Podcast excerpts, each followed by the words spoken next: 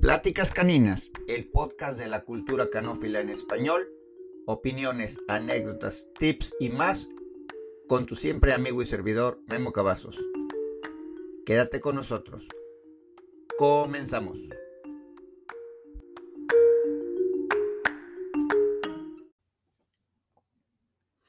Muy buenos días, muy buenas tardes, muy buenas noches. Eh, esto es el capítulo número 30 de Pláticas Caninas. Sean ustedes muy bienvenidos. Mi nombre es Memo Cavazos. Como ustedes lo saben ya, eh, médico veterinario, manejador profesional desde hace 30 años y juez, más de 30 años, y juez de la Federación Canófila Mexicana desde hace 7. Pláticas Caninas, un proyecto que pretende ser una comunidad y al cual te invitamos a que te sumes. ¿Cómo?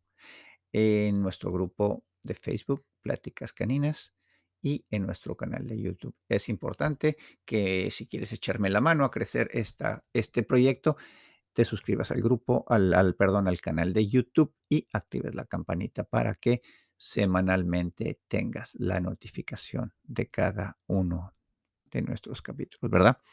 Eh, el día de hoy voy a tocar un tema uh, muy muy básico, vamos a decirlo así. Yo pienso que, que atañe tanto a la gente nueva como a los profesionales, porque veo muchas deficiencias en ello. Y este tema es las velocidades y los tiempos en el momento de manejar un perro. Les recomiendo que le echen un ojo eh, si no están muy familiarizados, si no son, si son nuevos, al capítulo número 7, 12, 14 y 16, que son los que están más involucrados con con cosas que pasan dentro del ring, con cosas técnicas.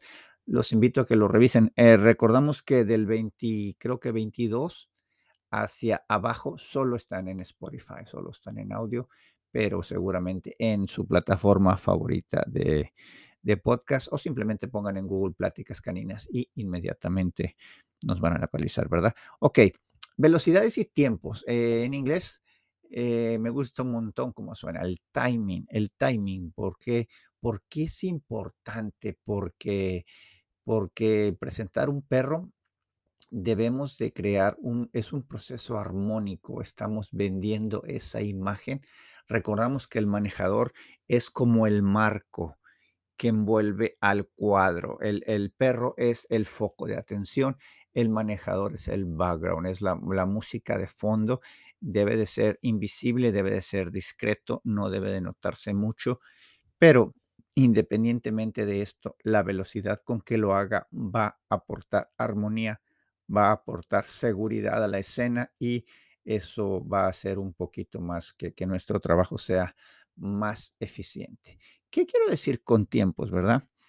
Eh, el exhibir un perro eh, aplican, es necesario tomar decisiones, decisiones que deben de tomarse en el acto. Es decir, si nuestro perro rompe el paso, debemos corregirlo inmediatamente. Si cuando el juez ya está viendo los perros y el perro de atrás se acerca demasiado al punto de con la nariz tocar la cola, eh, tenemos que tomar una decisión rapidísima. Si nos movemos, aguantamos ahí porque el juez ya está encima, debemos de Mm, valorar si nuestro perro va a resistir esa situación, si de plano se va, si de plano mejor rompemos el stack, el, posado, nos movemos hacia un pasito hacia adelante para que nuestro perro esté seguro.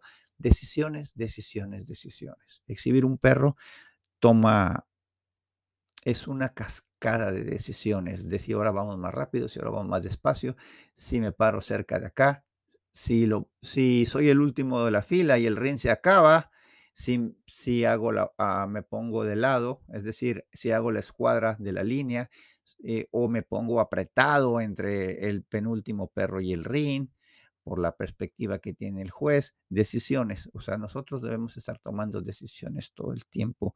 Y esa es una de las cualidades que toma eh, más tiempo desarrollar cuando queremos ser manejadores o cuando nos convertimos en manejadores, ¿no? La parte técnica es relativamente fácil si conocemos a nuestro perro, lo digo también repetidamente, todo se facilita, pero casualmente el martes que está dando la clase y les voy a contar, no sé por qué me salió al empezar la clase, les dije, hay muchísimas cosas importantes a la hora de exhibir un perro, pero tres de las más importantes es controlar la cabeza, comunicarse con la correa con el perro y siempre poner cara de que sabemos qué es lo que estamos haciendo, aunque no tengamos ni idea.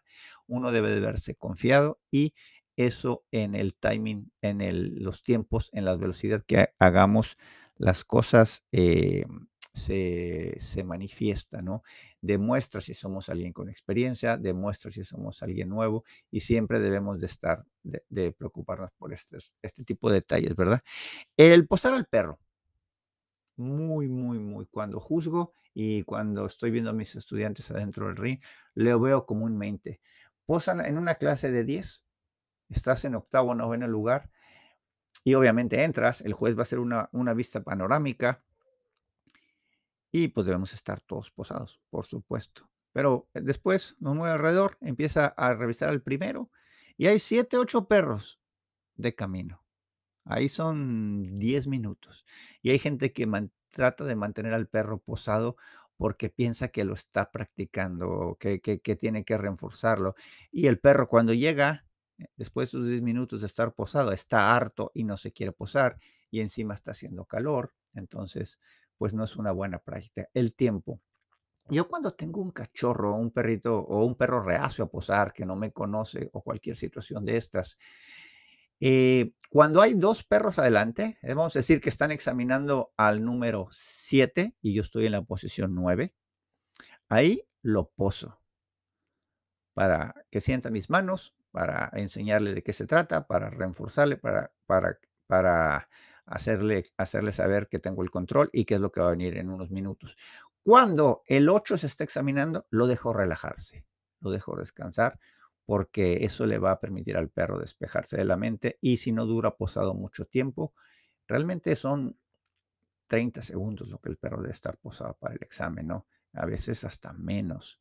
Hay jueces americanos que pues, le, abren la, boca, le pasan la mano y, de vuelta y listo, ¿no? Hay otros jueces que se toman más tiempo, que nos tomamos más tiempo y, bueno, pues eso, de eso no vamos a hablar al día de hoy, ya lo hemos tratado en otros capítulos, pero eso es importante. Yo generalmente llego a lo que le llaman el spot, es decir, a la mesa, los, perros de mesa o al, punto donde el perro va a ser examinado. Generalmente eh, lo que pasa es que el de adelante se va, hace una ida y vuelta y hace una alrededor. Ahí son 30 segundos. Yo no voy a tener a mi perro posado a los 30 segundos. Generalmente llego, le poso las manos de adelante, le pongo cierta presión suave en la cabeza para que vea que ya se está acercando el momento. No lo poso, no lo forzo.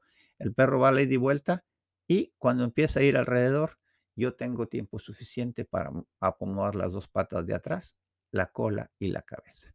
Entonces, eh, cuando el juez voltea pone los ojos en, mi perro, mi perro va a estar recién posado. Escasos, vamos a decir, 10 segundos antes. Yo coloqué la última pata, la cola y la cabeza en su lugar. ¿Por qué? Para que esté fresco. Entonces, eso se llama timing. No posen a sus perros todo el tiempo que están en el ring. Hay que, hay que ser inteligente y estudiar la rutina del juez, lo hemos dicho ya en otros capítulos, es muy importante para saber si, si a, veces hace ida y vuelta, a veces a veces hace dos idas y vueltas, si vemos que los perros están portando mal. Entonces, debemos de estar pendientes del patrón que está siguiendo el perro y de estudiar esta, esta rutina, ¿verdad? Eh, ¿Qué más les iba a decir? Eficiente. El hecho, la posada, eh, hay ocasiones en que si somos el primer perro, etcétera, nos dice el juez, posa tu perro aquí, por favor. Y los ojos del juez ya están encima. Ahí hay que tratar de ser un poquito más rápido, pero no debemos de vernos apresuradísimos porque eso crea la sensación de seguridad. Debemos sí ser eficientes. Incluso hay ocasiones que el juez te dice, pósalo ahí, tómate tu tiempo. Tómate tu tiempo no quiere decir tárdate lo que quieras. Él solo quiere ser amable y te dice, tómate tu tiempo, dime cuando estés listo. La misma velocidad. Ustedes llegan al, al lugar, llegan a la mesa y a la misma velocidad, una velocidad fluida, una velocidad que se vea eficiente, pero no tiene que ser rapidísima. Eso es un error. Debemos de conservar de una u otra manera la elegancia. Si nos apresuramos y ponemos cara como ese que llega corriendo al gate, que va a perder un avión y que está desesperado, eso es, eso es un punto de inseguridad. Y nosotros debemos de vernos por encima de todo, confiados, dueños de la situación y con ganas de ganar. Eso es muy, muy importante. La actitud es muy importante. Entonces, la velocidad de posar un perro debe ser una velocidad eficiente, moderada, pero con cierta calma, que demuestre, vamos a ponerlo entre comillas, que demuestre maestría, ¿verdad? Eh, la ida y vuelta. Ahora, cuando se mueve al perro también, las velocidades son muy importantes. Yo quedé asombrado ahora que estuve el año pasado en la Mundial Inverno en la República Checa, lo rápido que mueven a los perros. Y en México, en Latinoamérica, voy a decir que usamos o usan una velocidad mediana, pero yo cuando juzgo muchísimas veces, les tengo que decir, ¿por qué tan rápido? Otra vez ida y vuelta. Recordemos, la ida y vuelta siempre va a ser más despacio que el ir alrededor. Este es un consejo que yo les doy y que funciona en todos los perros. No hay posterior, no hay frente en el mundo que se vea mejor rápido que yendo lento. Casi, casi al trote lo más lento posible. Casi, casi que podemos seguir esa regla en la ida y vuelta. Alrededor podemos un poquito más rápido. ¿Para qué? Para que el perro se exprese un poco más. Una vez tuve una discusión con una, viejita de Beagle y me decía, es que yo esta perra si no la llevo rápido no extiende.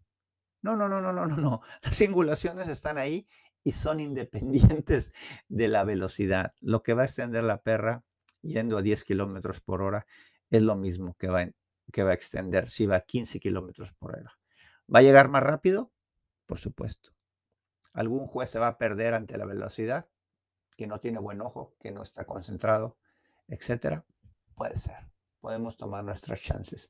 Pero la verdad es que algo elegante. Debemos de buscar la elegancia cuando movemos un perro y a eso me refiero con, con velocidades, ¿no? La velocidad de posar al perro y la velocidad de, de moverlo debe de ser moderada y eso nos va a llevar al éxito, ¿verdad? Muy bien, pues ha sido un capítulo breve el día de hoy, un episodio breve. Eh, les agradezco mucho que estén con nosotros y les recuerdo activar esa campanita del canal de Facebook Pláticas Caninas así como suscribirse y observarnos, escucharnos en las plataformas de podcast.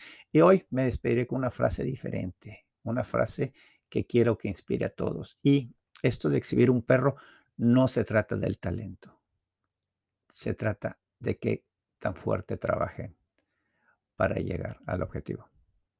Muchísimas gracias. Hasta siempre.